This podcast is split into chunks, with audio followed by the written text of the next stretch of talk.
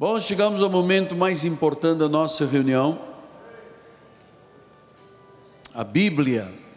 Bíblia do hebraico, língua original, significa o livro dos livros, a palavra das palavras, o livro de excelência, porque é o livro de Deus, nosso guia nossa bússola, nossa rocha. Vamos abrir a Bíblia Sagrada, por favor, no livro de João, capítulo de número 8, versículos 43 a 45. O tema de hoje é: está na Bíblia, eu creio. Diz assim o Senhor Jesus Cristo qual a razão porque não compreendeis a minha linguagem? É porque sois incapazes de ouvir a minha palavra. Vós sois do diabo, que é o vosso pai, e quereis satisfazer-lhe aos desejos. Ele foi homicida desde o princípio, jamais se firmou na verdade, porque nele não há verdade quando ele profere a mentira, fala do que é próprio, porque é mentiroso e pai da mentira. Mas, porque eu digo a verdade, não me credes. Que esta palavra abençoe todos os corações. Vamos ouvir o Espírito do Senhor alimentar a igreja com pastos verdejantes. Lembre-se, o Senhor é o nosso pastor e nada nos faltará. Oremos ao Senhor. Senhor Jesus Cristo, o nosso coração foi circuncidado pela palavra, a nossa mente é a mente de Cristo que neste momento ela se ative para ouvir, compreender e receber a sabedoria dos céus, os tesouros da sabedoria, aquilo que de mais profundo Deus e seu coração se revelam. Eis-me aqui, ó Deus, para fazer a tua vontade aquilo que eu recebi do Senhor, eu entrego à igreja.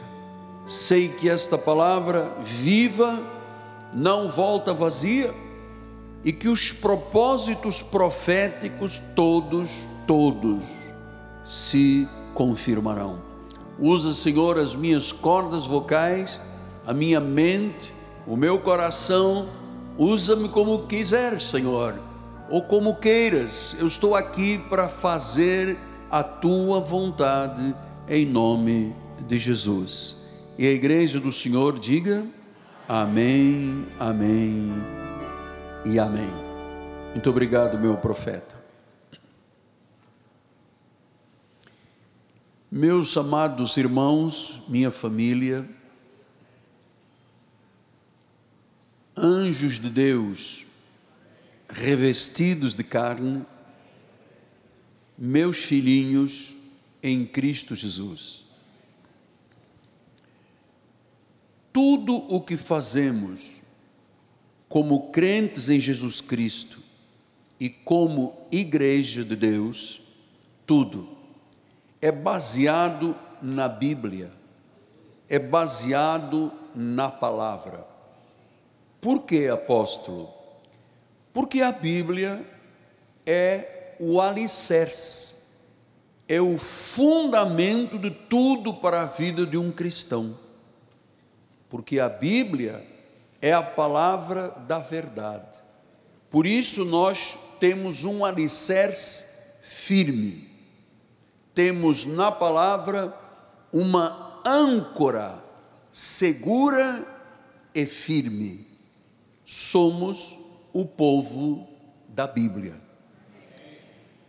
Você sabe por experiência própria, por tudo que se lê, por tudo que se ouve. Nós vivemos num mundo que rejeita a palavra da verdade. Exatamente como nos dias de Jesus. Veja como João explicou isto em João 8, 58 e 59. Respondeu-lhes Jesus: Em verdade, em verdade vos digo, antes que Abraão existisse, eu sou. Olha o que o povo fez. Então pegaram em pedras para atirarem nele, mas Jesus se ocultou e saiu do templo. Veja então que o mundo que jaz no maligno, que tem um príncipe, um Deus chamado Satanás, que é o pai da mentira, é o enganador, que tem os seus agentes, que tem as suas sementes, são eles que se opõem a pregação e rejeitam a palavra.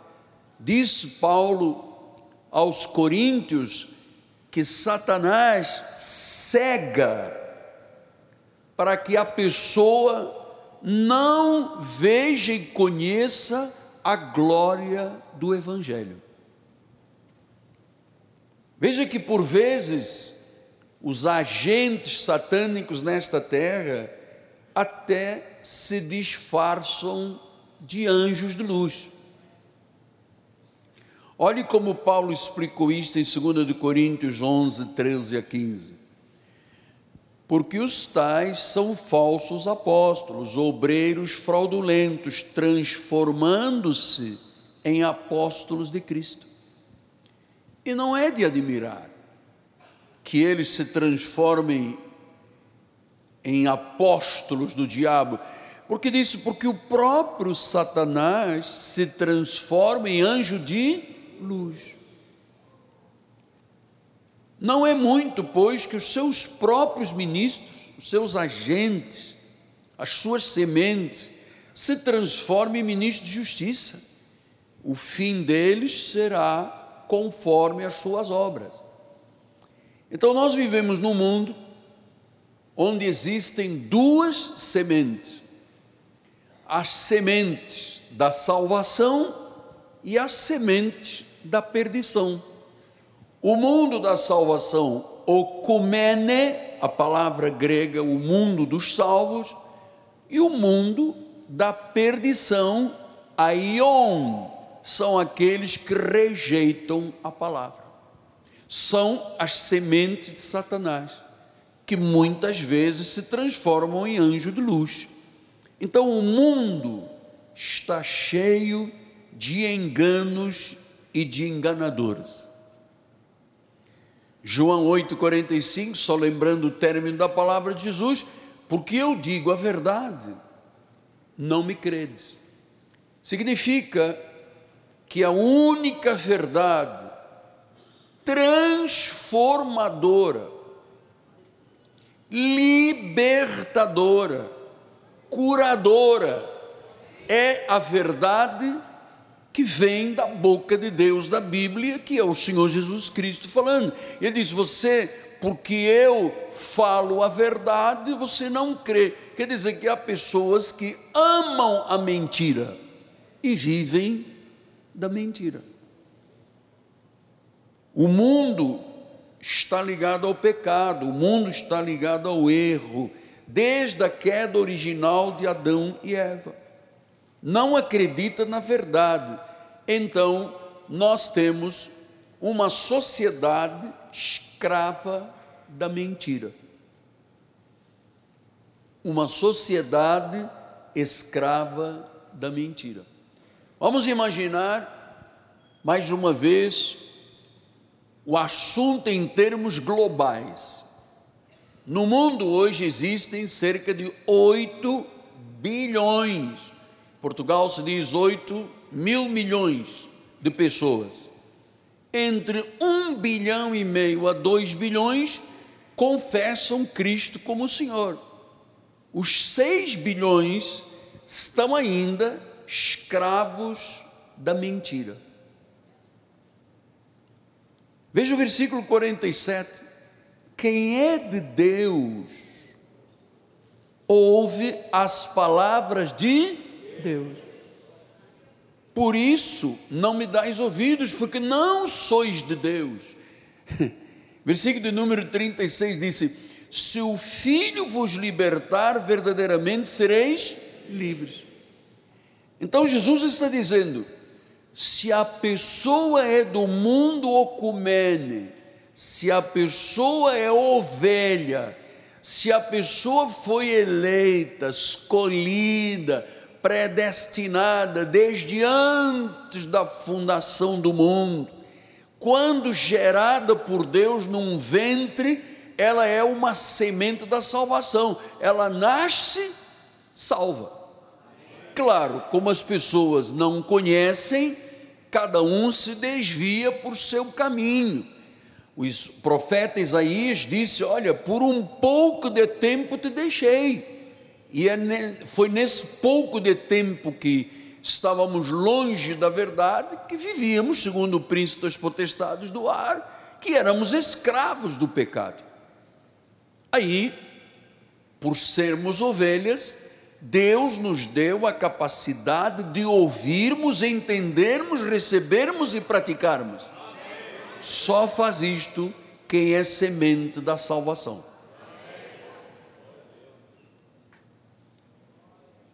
Você não dá ouvidos, disse Jesus, porque vocês não são de Deus. Então você agora já tem por experiência Quantas vezes você pegou a Bíblia, sentou com uma pessoa de família ou colega no trabalho, deu o seu testemunho, falou da verdade, contou os seus milagres, os seus livramentos, usou uma palavra bíblica, explicou aquilo que o apóstolo explicou no último culto, né, os bispos, e a pessoa ouve, ouve, ouve e diz assim: É, a que horas é o almoço? Tem lanche? tem bolo de laranja, tem Coca-Cola cheia de açúcar para aumentar a glicose, e a pessoa não está nem aí. Aí o diabo olha para a pessoa que está lá dando o seu testemunho e diz: Mané, você perdeu.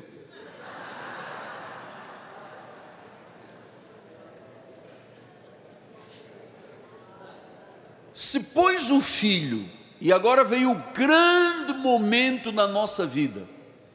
Se, pois, o Filho vos libertar, libertar de que, apóstolo? Do engano e da mentira de Satanás. Se o filho, porque quem tem poder e autoridade para quebrar algemas, correntes, arrancar escamas, tirar os véus, só Jesus, amado. Só esta palavra tem este poder mas ninguém tem poder de convencimento. Só o Espírito Santo penetra o coração e a mente e impregna. Está certa essa palavra? Impregna a palavra em nosso coração e aí nós somos o que? Livres. Se o filho, aleluia, diga aleluia. Se o filho vos libertar, não há brecha, não há dúvida, não sobra para ninguém. Verdadeiramente, verdadeiramente sereis livres. Não há outra hipótese.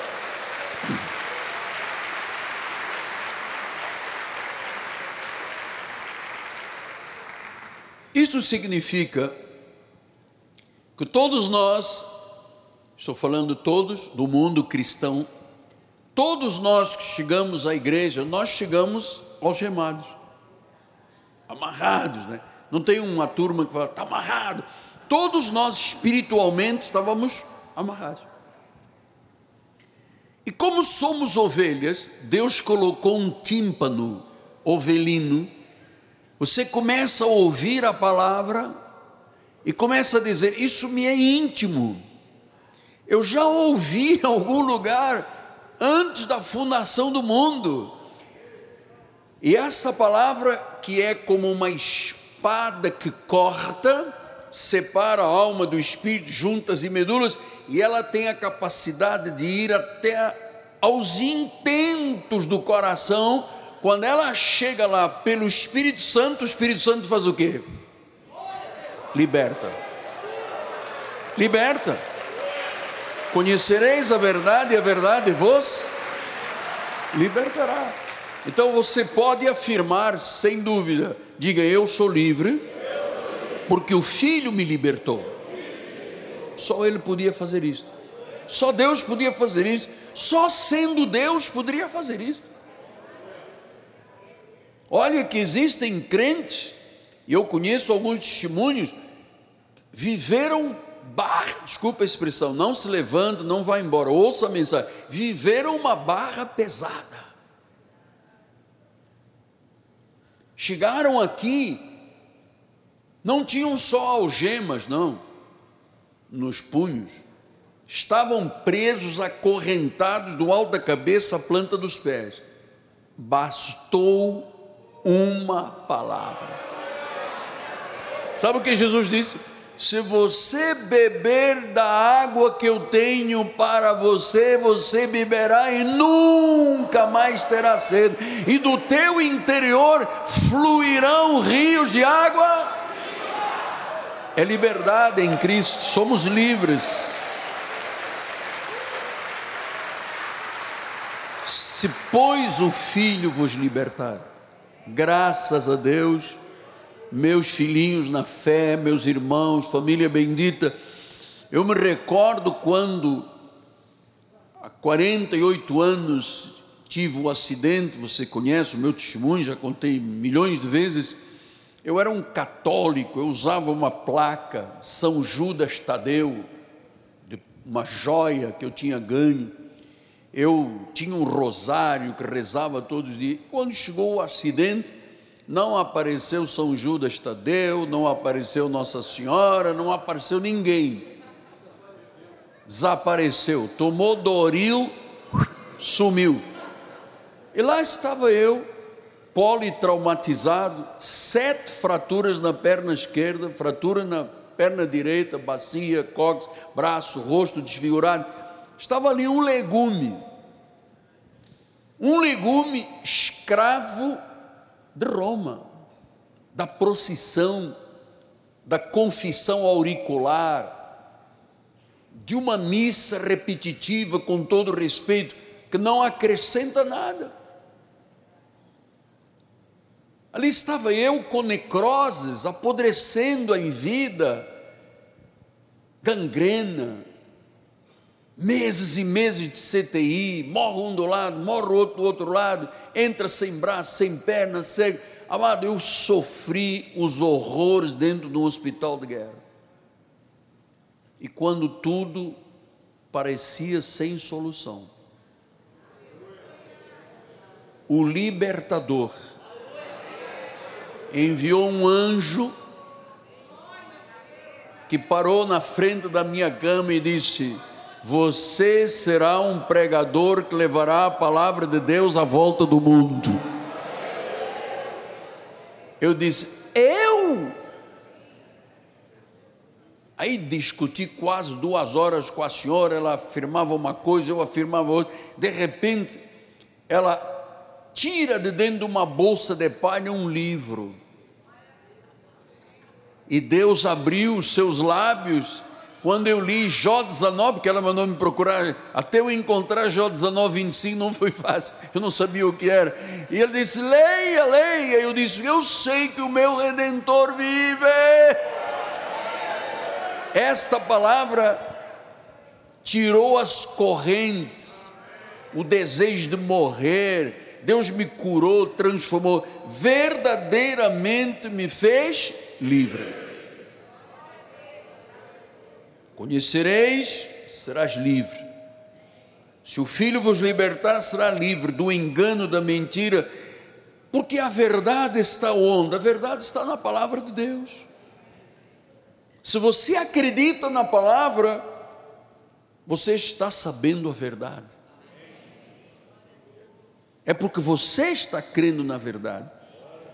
Então, Vivemos num mundo que nega a verdade, a verdade absoluta de Deus, os padrões da moralidade de Deus.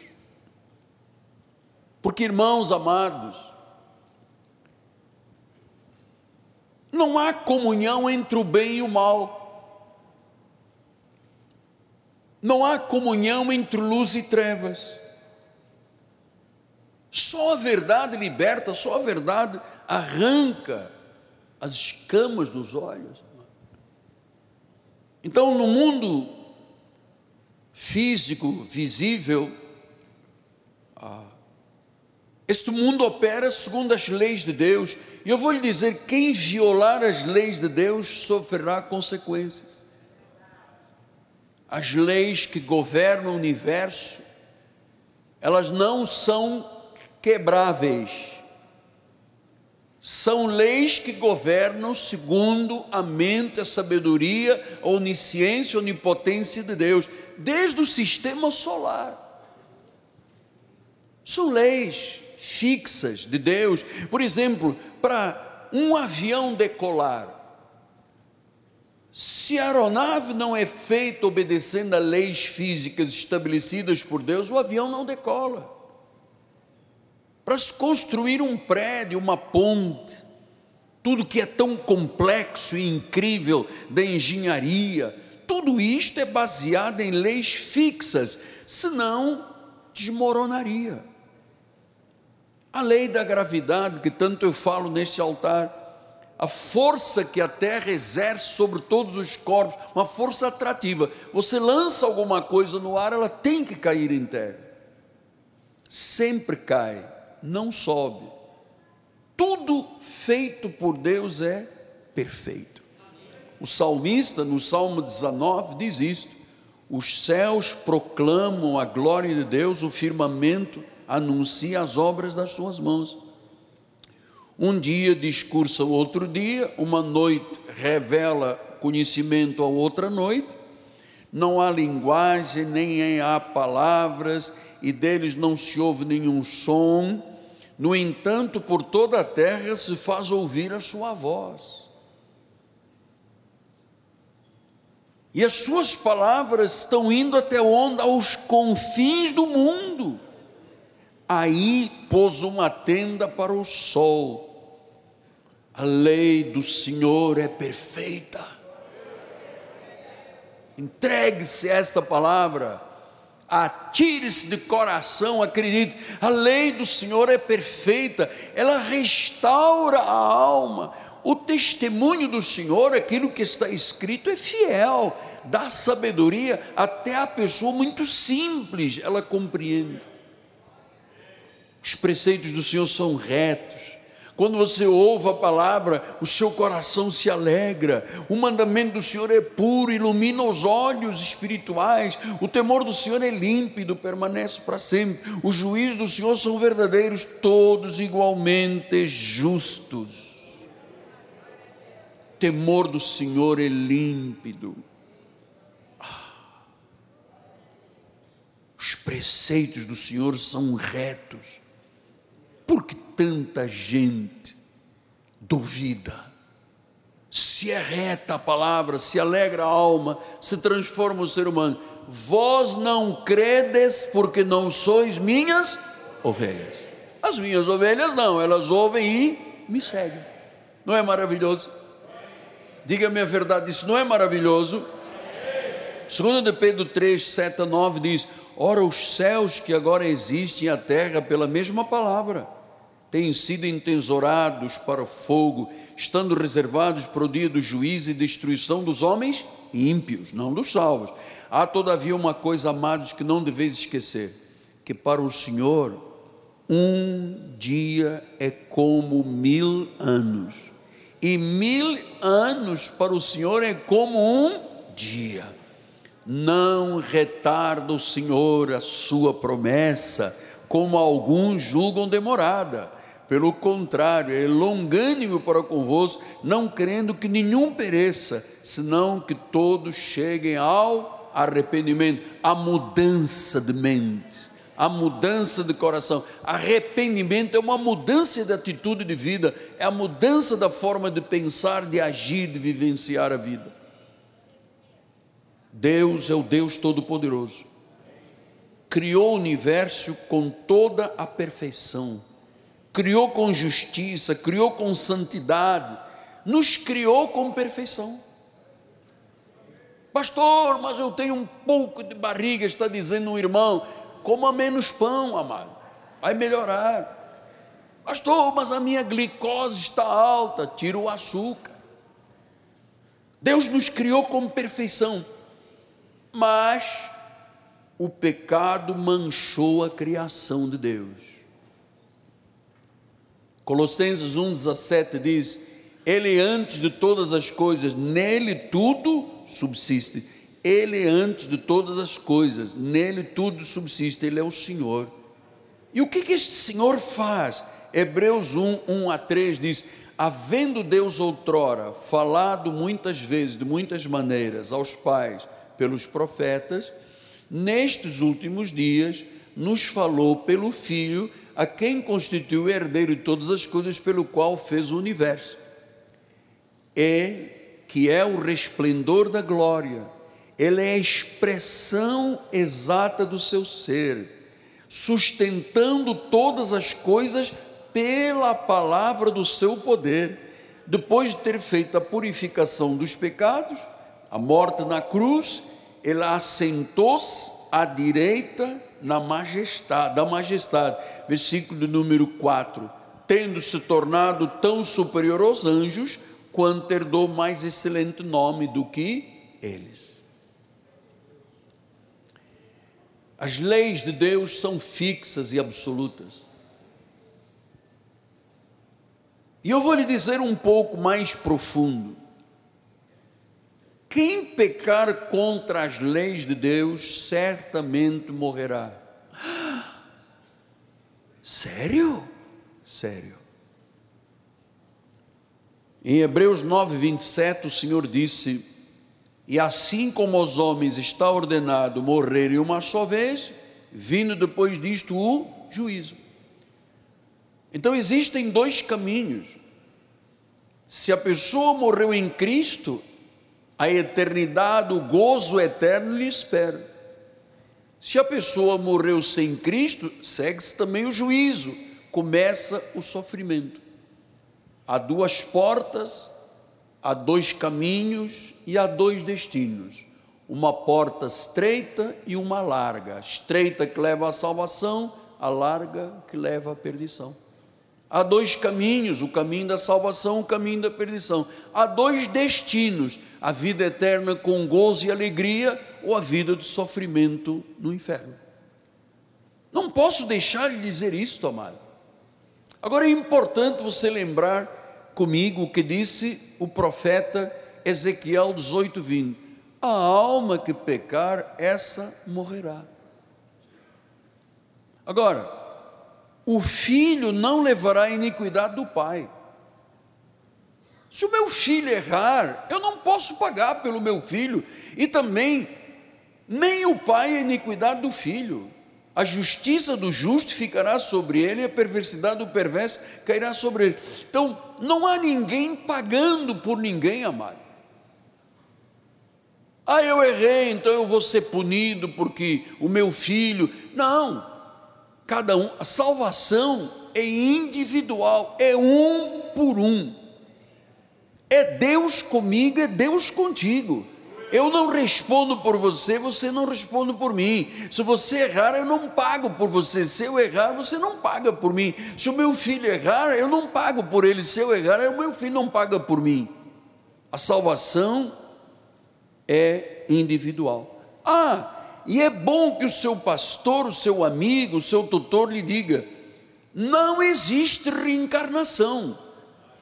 Porque a ideia de que, ah, Aquele indivíduo era um pirata da perna de pau, estuprador, matador profissional.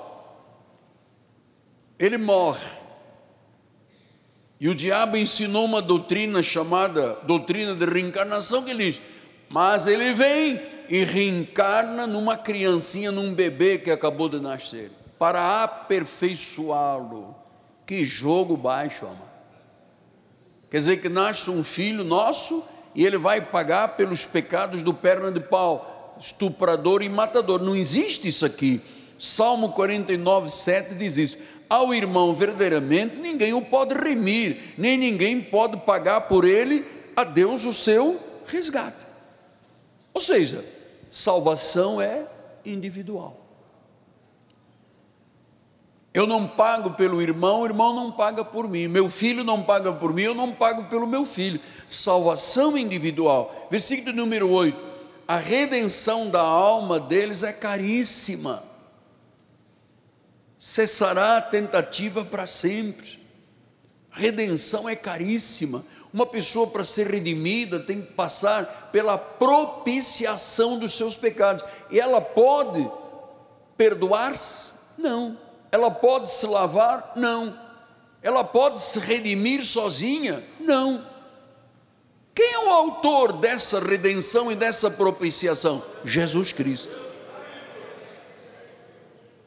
Então, Romanos 6, 23 diz: o salário do pecado é a morte, mas o dom gratuito de Deus é a vida eterna em Cristo Jesus, nosso Senhor. Então, o caminho largo é o da perdição, acaba em quê? Morte física e espiritual. Gálatas 6,7 ensina: Não vos enganeis, porque de Deus não se zomba. Aquilo que o homem semear, isso também se fará. Semear é opcional, colheita é obrigatória. Semeou amor, vou colher amor. Semeei briga e guerra, vou colher tempestade, porque o opcional é você que tem mãos, a colheita é de Deus.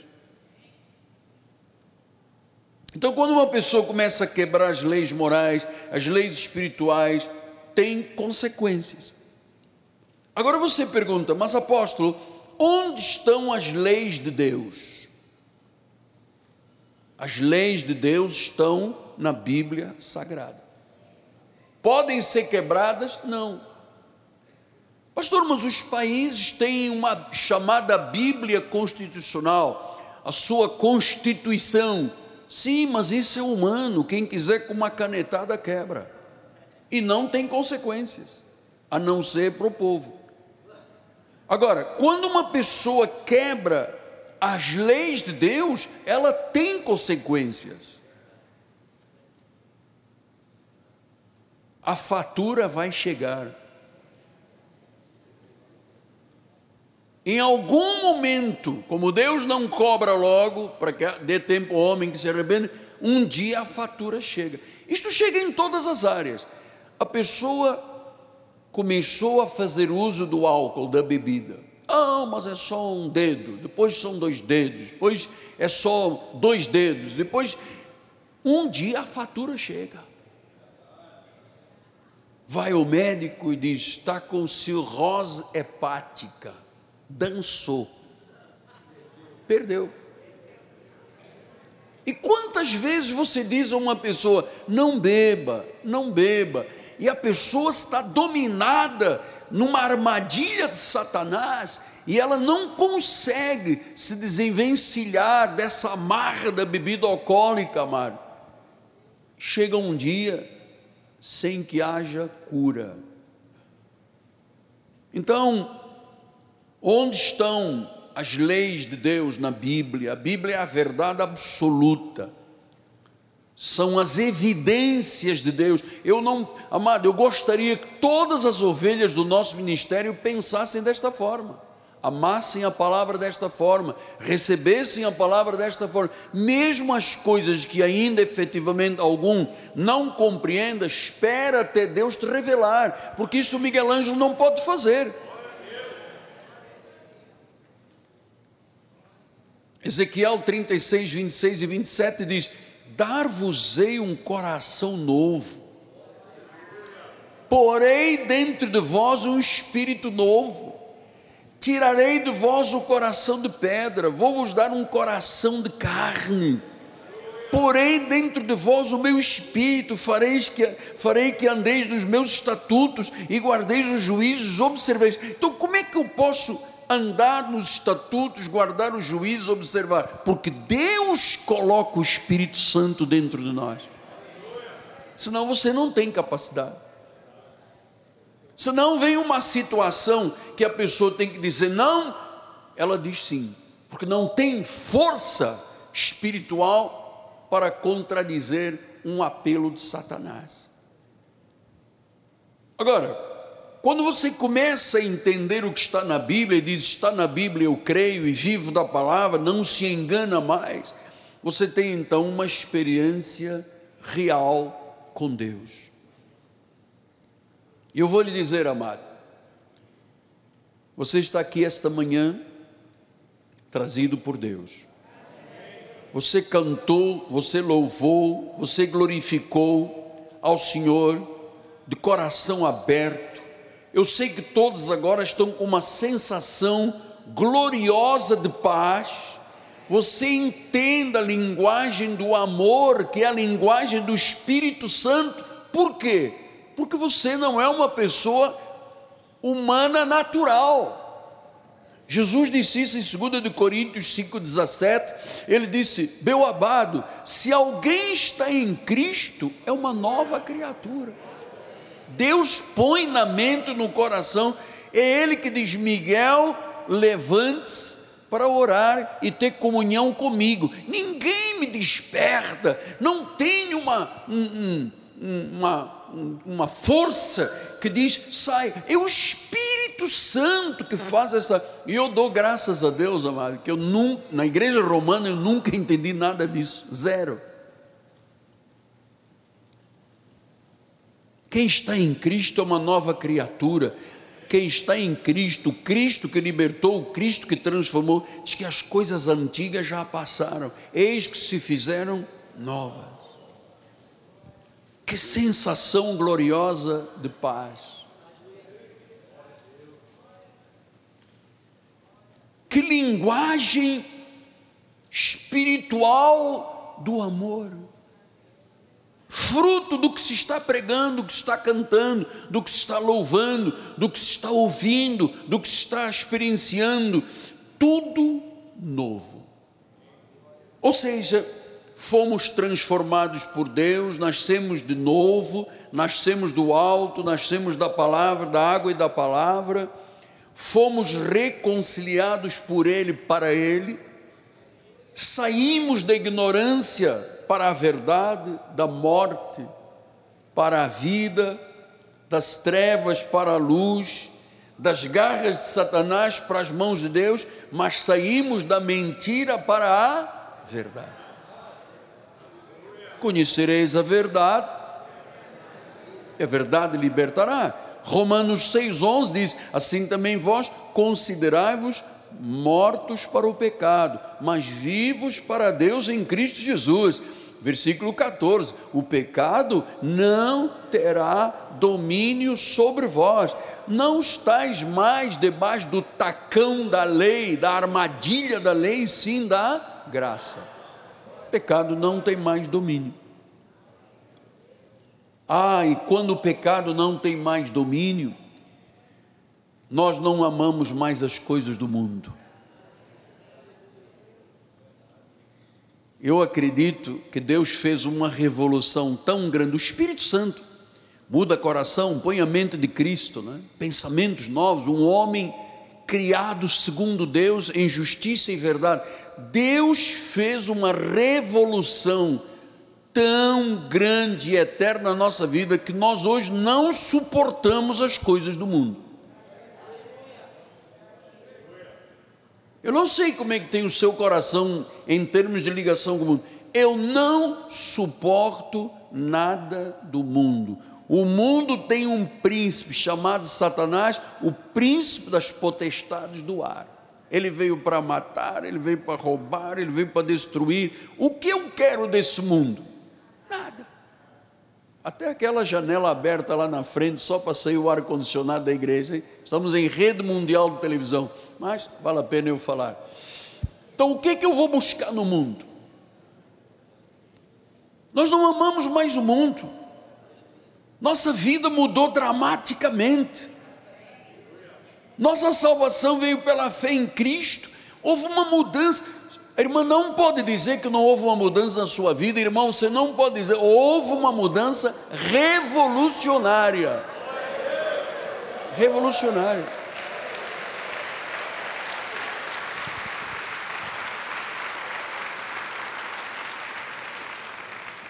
Amado, quem diria que nós estaríamos dentro de uma igreja? Passou na tua mente? Nunca. Três horas de culto, barbaridade, tia. Isso aqui não é para amadores, isso é para profissionais, é para ovelha. É um, é um, sabe, você tem um, uma uma sensação de uma paz infinita. É por isso que às vezes nós terminamos o culto e fica aqui um monte de gente. A gente dá a benção final, muita gente fica. Porque é uma. Sabe, nós estamos aqui agarrados a Deus, a Sua palavra. É uma coisa extraordinária e maravilhosa que o Espírito Santo faz. Agora, essa revolução mexeu com a mente e o coração de todos nós. E eu queria deixar aqui temos mais 15 minutos, mas eu queria dar uma palavra por causa desta revolução. Primeiro, às esposas. Eu gosto muito, sou um homem de família, gosto muito dessas questões. Deixa eu lhe dizer, primeiro para a esposa. Seu marido precisa de ser respeitado e honrado por você.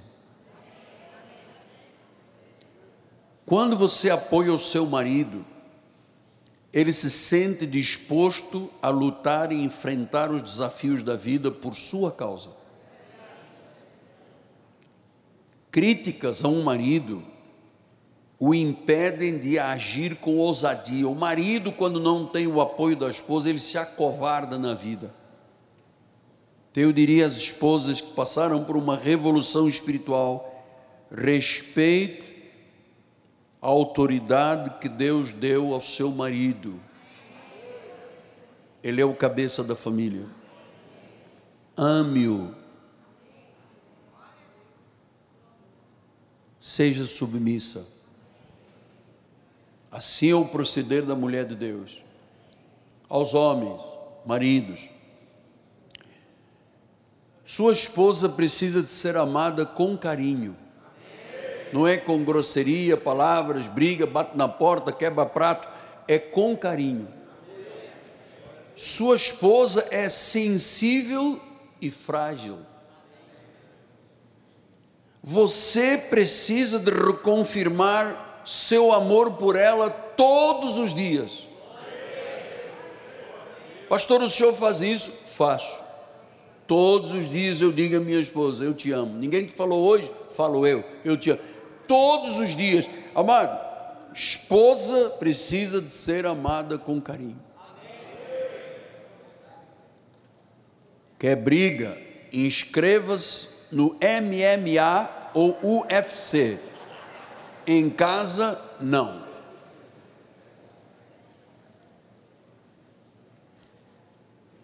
Reforce sua fidelidade à sua esposa com ações ame-a, cuide dela. Eu sempre fui muito cuidadoso com a minha esposa.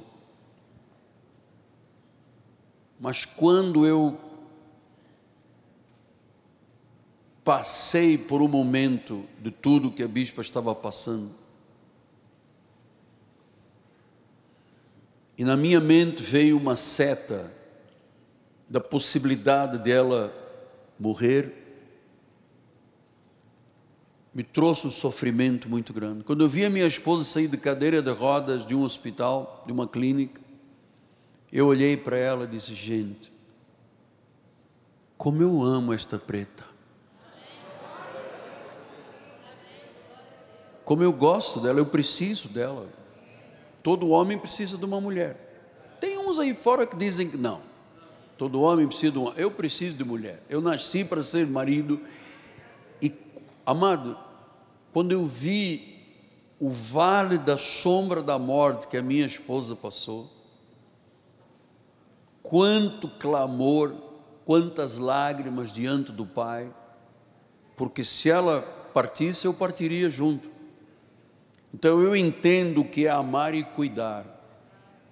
Quando a bispa precisava que eu ajudasse a calçar os sapatos, que eu ajudasse a subir escada, que eu ajudasse a entrar no carro, quem olha para ela não imagina o vale da sombra da morte que ela passou. E foi nessa vale que eu entendi que eu precisaria de ser ainda melhor para minha esposa. Sempre fui, sempre fomos, isto é parte do nosso sangue. Mas quando você vê a hipótese de terminar uma situação dessas, é muito angustiante. E todos os dias eu me agarrava à bispa e dizia: Eu te amo, você é minha vida, vamos lá. Os primeiros dois meses, que foram os ataques das químios, foram terríveis, foram seis meses. Eu não dormia de noite. Eu ia, colocava o meu ouvido para ver se ela estava respirando, punha o dedo do nariz, qualquer movimento, eu. Foram meses, porque assim, Jesus deu a vida pela igreja. Ele diz que o marido tem que fazer a mesma coisa pela esposa. Até hoje, glória a Deus.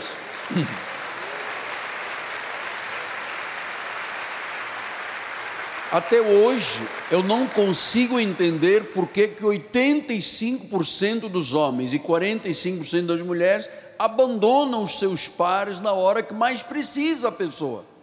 Não consigo compreender. Foi dramático. Ver a bispa andar de cadeira de rodas foi dramático.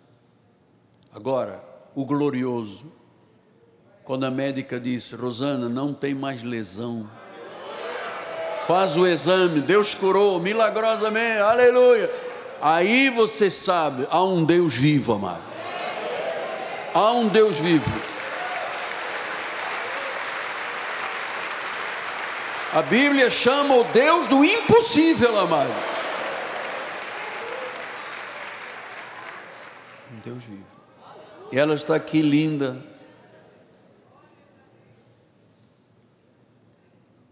O drama que esta menina passou. Mas como Deus é maravilhoso.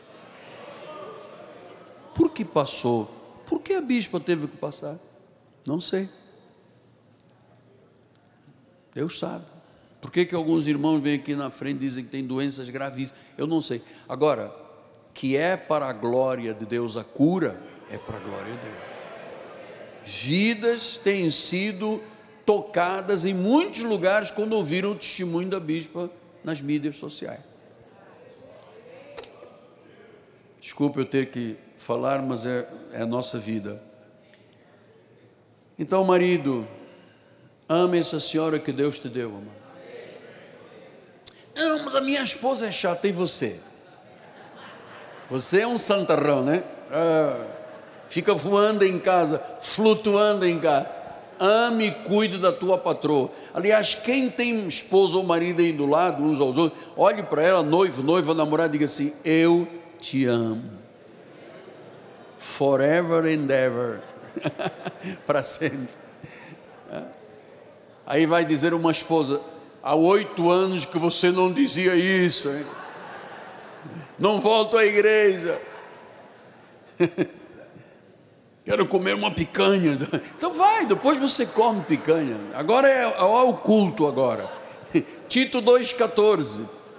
O qual a si mesmo se deu por nós a fim de remir-nos de toda iniquidade e purificar para si mesmo um povo exclusivamente seu, zeloso e de boas obra. Então, amados, nós queremos viver e guardar essa palavra, queremos obedecer às leis de Deus.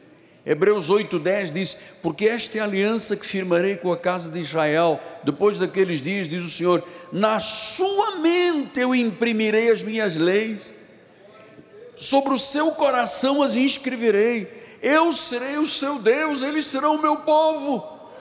Veja, Deus faz esta revolução, imprime, escreve.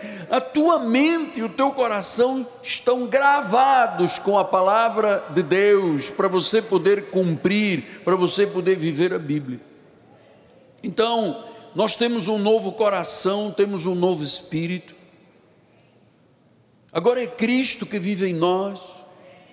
Temos novas atitudes, novos objetivos. Temos um poder dentro de nós contra o pecado. Temos uma sabedoria, bispo, que nunca tivemos na vida. Ah, temos uma nova razão para viver todos os dias temos um testemunho da nossa salvação, temos a influência na nossa família, no nosso trabalho, nos nossos vizinhos, temos uma compaixão e um amor com o próximo, somos luzeiros deste mundo. Então, foi o Criador do universo que escreveu a Bíblia, escreveu usando pessoas ele não escreveu, por exemplo, o livro do hinduísmo. Ele não escreveu o livro do budismo. Ele não escreveu o livro do catolicismo das doutrinas internas. Ele não escreveu os livros espíritas. Ele não escreveu o livro dos mormons. Ele não escreveu os livros da ciência cristã.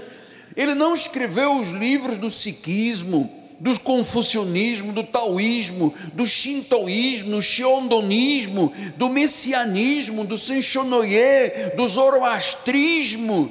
Ele não escreveu nenhum desses livros, dessas religiões. Isso são falsas religiões comparadas à verdade. 2 Timóteo 3,16 diz: Toda a escritura é inspirada por Deus, é útil para o ensino, para a repreensão, para a correção, foi inspirada por Deus para a educação. Segunda de Pedro 1,19 disse: Assim temos mais confirmada a palavra profética, e fazeis bem atendê-la, como uma candeia que brilha em lugar tenebroso até o, que o dia clareie e a estrela da alva nasça em vosso coração. Pastor, que confiança o senhor nutre por esta palavra. Não fora esta palavra, eu não estaria aqui, lhe garanto isto é verdade. Foi esta palavra. João 8,55 disse: Entretanto, vós não o tendes conhecido, eu, porém, o conheço. Se eu disser que não o conheço, serei como vós mentiroso, mas eu o conheço e guardo a sua palavra. Isaías 40, 26. Perguntaram-lhe os judeus, perdão, Isaías 40, 26. Levantai ao alto os olhos e vede. Quem criou estas coisas? Aquele que faz sair o seu exército de estrelas, todas bem contadas as quais ele chama pelo nome, por ser ele grande em força e forte em poder, nenhuma só vem a faltar. Este é o Deus vivo, este é o Senhor que nós servimos, este é Jesus Cristo, a fonte do poder.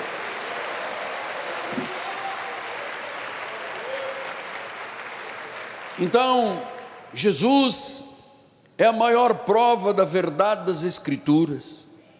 O reconciliador, o redentor, o salvador, o grande profeta, o sumo sacerdote, o supremo pastor, o Senhor de senhores e Rei de reis, ele foi crucificado, ele foi sepultado, ele ressuscitou ao terceiro dia. Ele é a luz do mundo é o Todo-Poderoso, é o Rei de Reis, é o Senhor dos Senhores, ele ressuscitou, ele vive, ele ascendeu aos céus, ele foi assunto aos céus. Tudo o que os profetas disseram se cumpriu na pessoa de Jesus Cristo. As Escrituras provam toda a verdade, Ele é a verdade, o nome dele está sobre todo nome nós temos em Cristo a vida eterna. Eu sou um apaixonado pelos reformistas. Conforme ele disse, temos agora três minutos, não desfoque agora para esta palavra final.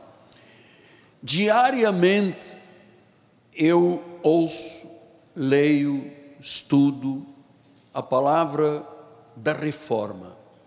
Nós, em nosso ministério, temos como raiz a Dutch Reformed Church, que é a igreja reformada alemã, de onde veio Martin Lutero e depois João Calvino e os demais reformistas, chegamos a Stott, a MacArthur, que estão vivos, Reverhill, que já descansou, Wilkerson, que já partiu, mas muitos reformistas vivos que vivem a graça de Deus. Sou apaixonado por todos eles. Sabe por quê? Porque eles criaram raízes na minha vida. As minhas raízes são cristãs profundas por isso, de vez em quando, o vento sopra, mas a minha casa fica de pé. Eu queria terminar de falando de um exemplo muito interessante. Nas ilhas do Caribe ah, existem umas palmeiras chamadas palmeira princesa. E ela tem uma característica que só ela tem. Lá passam ciclones, ventos de 250, 280 quilômetros por hora. Um vento de 80 quilômetros já arranca uma árvore qualquer, qualquer árvore. A palmeira princesa aguenta ventos ciclônicos de mais de 250 quilômetros. Vamos mostrar aí a palmeira qual é, bispo? É esta palmeira. Depois mostra o que, que acontece. Os ventos, às vezes, ciclônicos, especialmente no Caribe, são tão fortes, tão fortes, que algumas destas palmeiras chegam a dobrar, mas não quebram. E ela tem uma característica muito importante é que quando começa o vento ciclônico, sabe o que ela faz para ela não dobrar e quebrar? Ela solta os ramos, solta tudo e fica um só tronco. Porque com os ramos a força do vento derrubaria. Olha as coisas de Deus, hein? Quando passa o ciclone, passa um tempo após o ciclone, ela volta a ter as suas folhas normalmente como anteriormente. Você sabe por quê? Porque essas palmeiras têm raízes profundas. Raízes profundas. Existem tipos de palmeira que a sua raiz tem a mesma altura do que a altura da palmeira. É essa raiz que garante um vento ciclônico de 250 quilômetros por hora não arranca a palmeira. Guardados os termos, por analogia, se você tem raízes profundas no cristianismo, se a sua vida está alicerçada sobre a rocha, se você tem raízes enraizadas na igreja, na obra, no reino, se você tem a palavra como pão da vida, ventos surgem.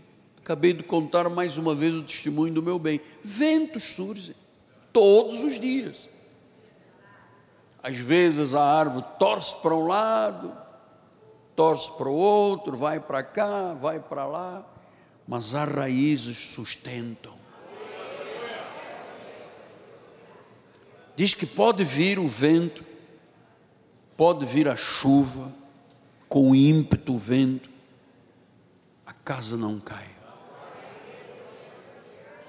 Agora, se você tem uma vida espiritual sem raízes, sem verdades, o vento vai vir, a chuva vai cair, o rio vai transbordar. E diz que, infelizmente, porque é opcional. A sementeira é opcional, a colheita sempre é obrigatória. A casa cai. Eu queria terminar, graças a Deus já estamos aqui com outra ampulheta. Eu queria terminar lhe dizendo: vale a pena qualquer esforço que o Senhor faça,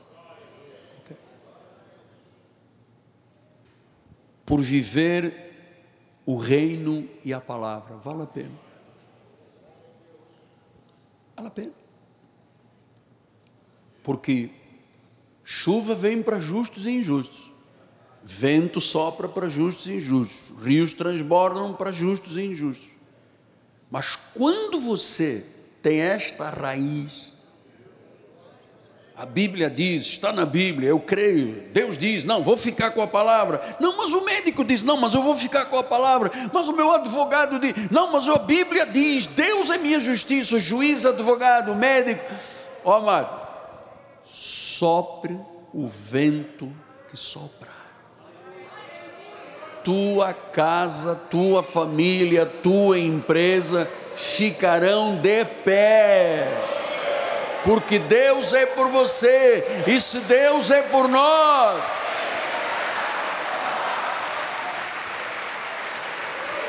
quem será? Quem será? É isso. É isso que eu recebi de Deus. Ouvindo os grandes reformistas, estudando horas e horas, o Senhor disse: Eu te entreguei, Miguel, sirva o povo de Deus. Então, o senhor e a senhora sairão hoje daqui renovados, fortalecidos, rocha. Não é mimimi que passa óleo, sala e sacode daqui, sacode lá. Não, aqui não há perdedores. Aqui há servos mais do que vencedores. Não há perdedor. Este ministério não tem um único perdedor. Você sabe por que temos raízes? Eu ouvi esta manhã alguns testemunhos que parecia que a palmeira estava quebrando, mas não quebrou. Maravilhoso. Senhor Jesus, eu te dou muitas graças, Pai. Te dou muitos louvores. Te bendigo de todo o meu coração. Te adoro, Deus, na beleza da tua santidade. Obrigado porque tu deste a este ministério homens, mulheres, famílias que são desejosos de viver a plenitude da bênção de Cristo. E eu sei que esta manhã, Senhor, tu te revelaste a cada um deles. Serão mais fortes, ousados, corajosos, determinados, não aceitarão mentiras, não darão vozes, ouvidos a vozes negativas, dirão: está na Bíblia, eu fico do lado da Bíblia. Deus falou, eu concordo, eu aceito, eu recebo, eu tomo posse. Muito obrigado, Deus. Obrigado, tu disseste: Eu estarei convosco até o fim, nunca vos deixarei, nunca vos desampararei. Você está ouvindo, amado? Nunca me desampararei. Eu sou teu auxílio. Eu sou a tua fortaleza. Eu sou a tua segurança. Aleluia. Muito obrigado, Deus.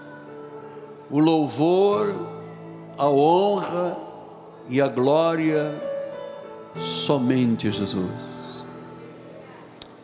E a igreja do Senhor diga: Amém, amém, amém. Vamos oferecer.